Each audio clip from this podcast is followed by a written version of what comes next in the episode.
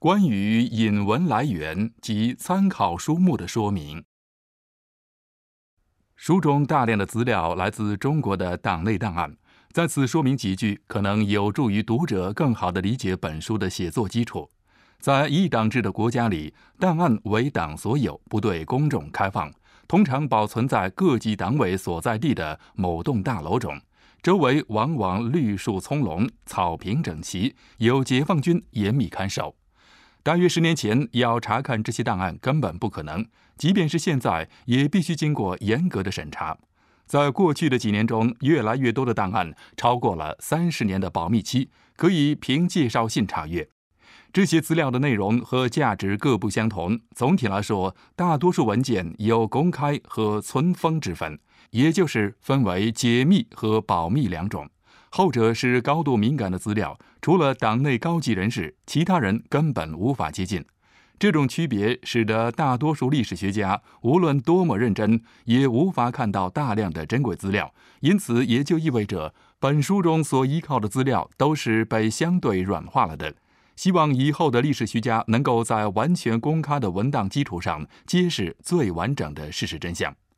还有一个复杂的情况就是，除了外交部，其他的中央各机关的文件都是很难被看到的。许多历史学家只好转而研究省或县级文献。全书用了几十个城市和县的档案，但最重要的资料来自十个省的档案。详见引文来源及参考书目。大家都是从公开的资料中遴选出来的。据我所知，到现在没有任何历史学家曾研究过安徽省档案中的有关毛泽东时代的记录。河南的档案也是高度限制的，即便准许查阅，也毫无意义，因为被允许拿出来的都是最陈旧的文献，而且零零散散，让人头痛。相对而言，其他省份的档案逐渐公开。我有意选择了不同省份，根据人口密度、饥荒程度以及地理位置等因素，各省收集的档案反映了共产党内部的组织结构。根据所属的单位，这些档案通常分为更小的类别，例如属于生产部门的、属于林业部门的。因此，本人所找到的经常是极为不同的资料，绝不像我们心中的档案那样清晰规整。其中有普通人写的信。有中华全国总工会所做的关于各工厂工作环境的调查，有对腐败案件的调查，有公安局关于偷窃、谋杀、焚烧、哄抢粮食的报告，有整风运动期间派出的特别小组整理的关于基层干部滥用职权的详细证据，有公社化运动期间关于农村抵触行为的总体情况的报告，有关于思想动态的调查，不一而足。不过，大量的参考资料还是来自官方，即使是普通农民和工人写的信，也是出于某种官方原因才被挑选出来。同时，我们也别无选择，只能通过国家的多棱镜来透视民生。所有的国家档案都是这样，包括希特勒时代的德国和斯大林时代的苏联。这并不表示我们不能从另一个角度来解释。归根结底，任何称职的历史学家都知道怎样看待官方报告的写作立场，他们预期的读者是谁，他们所处部门的情况，以及他们写报告时的条件如何。历史学家要体会其中的复杂性。官方的褒贬色彩会扭曲社会事实。有些说法，例如反动派、代工者、叛国、人民敌人和左倾冒进分子，模糊了实际情况。而大量来自各方面的关于群众抵抗的报告，则显示了农民为求生而做出的努力。国家本身是一个复杂的综合体，绝不可能只用一种声音说话或者上报。就好像在中央领导层内部，彭德怀和周恩来对大跃进中之所见就大有分歧。对当地发生的情况，不同的个人、单位和组织，他们做出的汇报也大相径庭。省级档案不仅比县市甚至村收集的资料丰富，而且常常保留了许多从中央及北京传达下来的珍贵文件，也有的是从下面县里送来的关于重要事件的报告，例如粮食不足、大坝坍塌。在官僚主义盛行的共产党统治下的中国，很少有什么文件是独一无二的，因为要复制散发给许多部门，以便面临类似情况可作参考。例如。工作组编辑的许多报告发给了几十名党内人士，重要的中央文件每省每县都要发，而更机密一点的资料可能只印发给各省的第一书记。换句话说，有大量材料不一定和当地相关，但也会被收存在该省的档案中，包括最高领导的讲话和会议的记录。这些记录可能差异巨大，因为是不同人收集的，有的是根据录音整理的，有的详细，有的简略。我尽了最大努力，让感兴趣的读者找到每一份文件的出处。在注释中，文档说明部分的第一个数字指的是材料来源的总分类，具体名字在本书最后附录的档案清单中可以找到。例如，湖南一九六二年十月六日二零七杠幺杠七零五 pp 点四四杠四九，意思是该省记录来自湖南省档案中的一份文件。编号二零七代表水利水电厅。北京最高层的权力中心内部到底是什么情况？到目前为止，为了了解毛泽东统治下的宫廷政治，许多历史学家求助官方的出版物、内部文件或者文化大革命期间流传的红卫兵资料。相反，我尽量参考档案，原因有三个：第一，高级官员的讲话在印发出来之后，整句或整段都被删除了。尤其在红卫兵的资料中，有无数例子显示，小到风格上的更改，大到编辑有意删除，许多讲话被刊发出来之后，整个基调都变了味儿了。第二，所有经过审定的会议记录，无论是大陆官方公布的，或者文革期间被私带出境的红卫兵材料，都有这个问题。第三，历史学家极为关注的几个会议，也是几位重要的党领导后来谈到的会议。其中关键性事件和决定都是这样经过审查的。那些能接触到北京中央档案的党内历史学家所编写的高官们的回忆录，本该十分可靠，但也不能避免这种情况。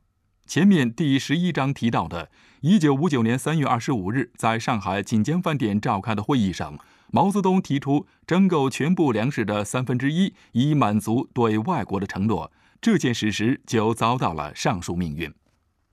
简言之，关于毛泽东时代的所有记录，无论是公开出版的还是内部流传的，都不过是娴熟的混淆视听，因此对于历史研究来说，无法提供足够的基础。最近，高文谦所著的一本周恩来传记也证明了我的怀疑。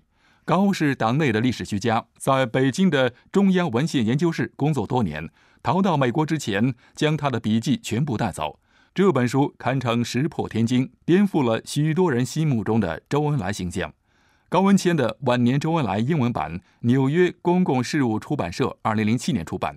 然而，一旦意识到这些材料中的缺陷，再去看待中央文献研究室出版的所有资料，包括那些洋洋巨制、旁征博引的领导人们的传记，其价值就无法估量了。这些出版物的问题是。大量关键性的信息都被故意有选择性的剔除了。同样，十几卷本的建国以来毛泽东文稿，北京中央文献出版社一九八七至九六也存在这样的问题。中国同其他共产主义政体一样，官僚主义现象严重。即使对无足轻重的文件，哪怕在饥荒蔓延时期，重视的程度也让人好笑。不过，也不是每一片纸都会珍而重之地保存在档案中。工厂、政府部门，甚至法院和公安部门，都有时会将文件丢弃。例如，当他们搬到新办公场所的时候，其中有些文件、供词、报告、指示、批件、各种证书，都可以在广州、上海或者北京热闹的跳蚤市场上找到。因为档案被封闭，我花了许多周末在这些尘封的文件中翻找。有的成捆散在席子上，主人就蹲坐在一堆旧报纸上。有的摊在临时搭起来的桌子上，和纪念品、明信片、杂志和邮票混在一起。我收藏的文档已经小有规模，其中包括一堆不同档案、不同颜色的票证，因为它们都是官僚主义人为的产物，直到饥荒过后还在用，但极少引用，只有在官方党史档案中找不到相关证据时才拿出来。德国之声，禁书选读。还有一小部分的例证来自于外文档案，特别是苏联和东德。这两个国家当时和中国关系最密切。总体上说，这些档案有助于重新解读那个时代的对外贸易和对外政策，尽管对了解当时的普通人生活帮助不大。大多数专家顾问只能生活在城市里。在所有同行大跃进的欧洲国家中，东德是支持时间最久的。然而，到1960年也开始成批离开。发往伦敦的报告中可以摘录一小部分引用，但整体而言，那些英国大使馆里的汉学家的话不尽不实，毫无根据，也没有做过充分调查，根本不知道公社化的具体情况以及造成的影响。哪怕不入流的小作家，只要有苏联经验的，也能做得比他们好。相反，台湾机密部门的工作人员就十分令人敬佩。他们为蒋介石整理的关于大饥荒时期的报告异常详细，见解深刻。同样杰出的还有他精心挑选的几个助手，负责定期发布情报公布。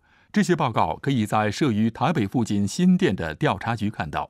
美国不信任蒋介石，根据 CRA 的报告所说，显然是害怕他将美国拖进来攻击大陆。不过，因为中国的党史档案更为可靠，我根本没有用到这些材料。官方新闻机构新华社一周数次编辑一份三到十页的报告，名字叫“内部参考”，分发到各部官员或更高级官员手中。这份资料同档案比较相形见绌，因为是经过严格审查的。然而，也涵盖一些有趣的片段信息。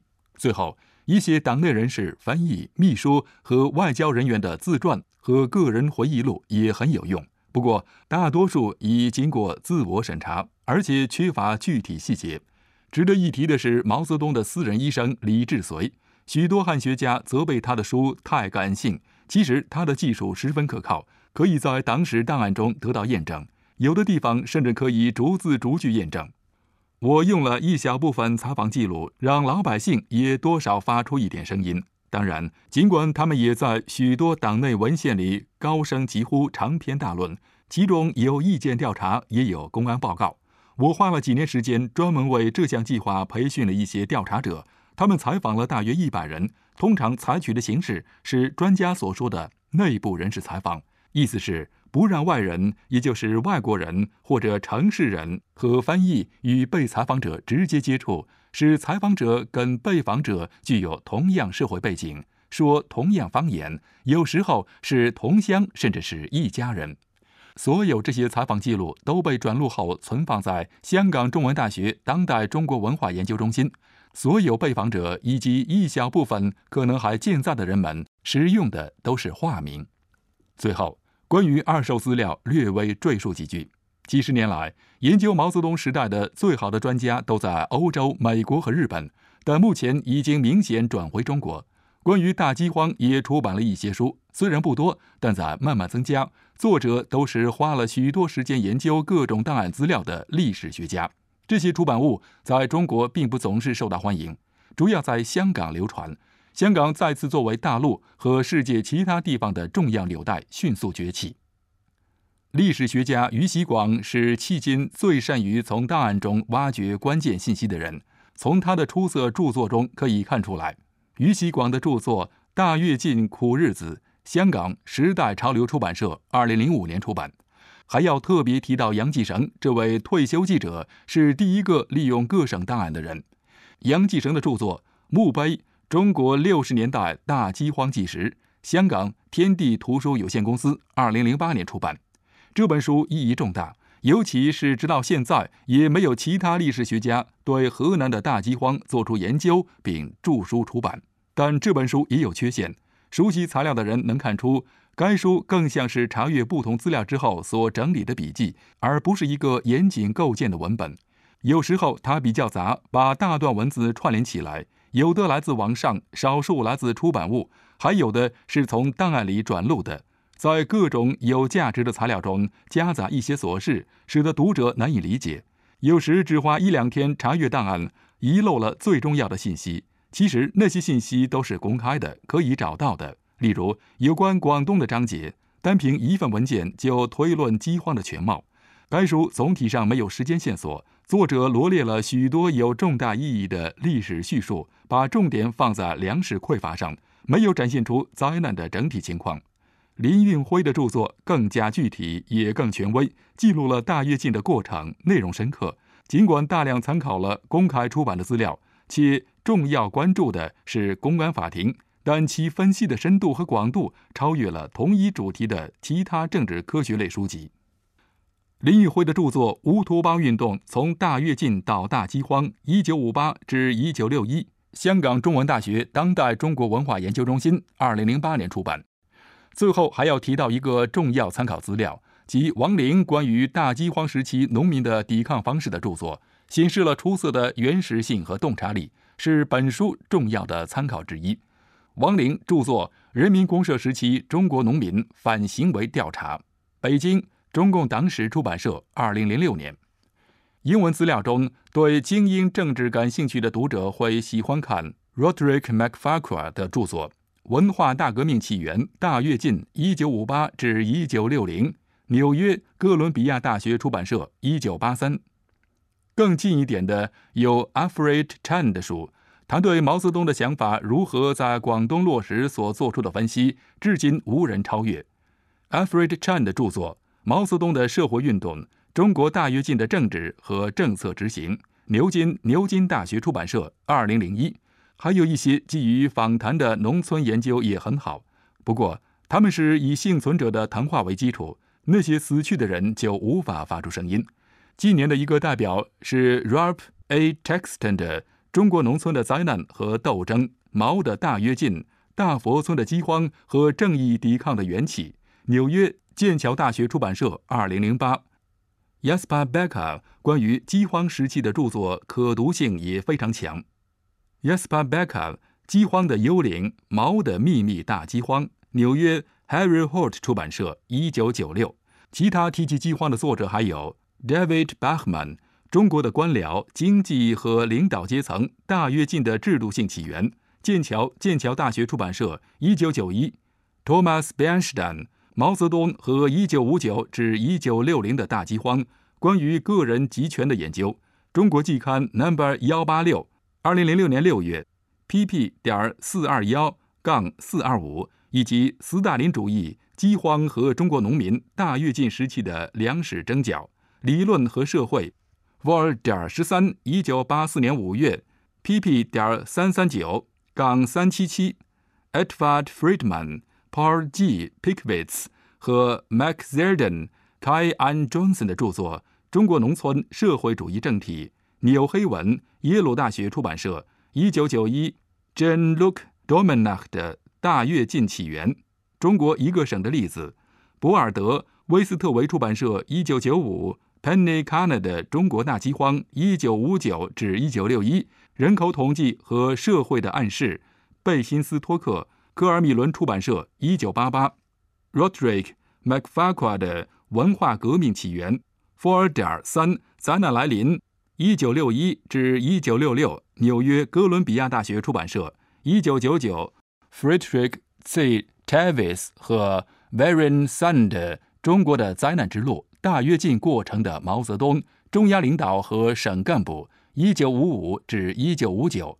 阿蒙克，纽约 M.E. Sharp 出版社，一九九九；Dali L. Young，杨大力，《中国的灾难和改革：大跃进饥荒之后的政体、农村社会和制度变迁》，斯坦福斯坦福大学出版社，一九九六。其他有用的参考文献，请阅读引文来源及参考书目。德国之声，禁书选读。毛泽东的大饥荒，作者冯克，由新世纪出版社授权播出。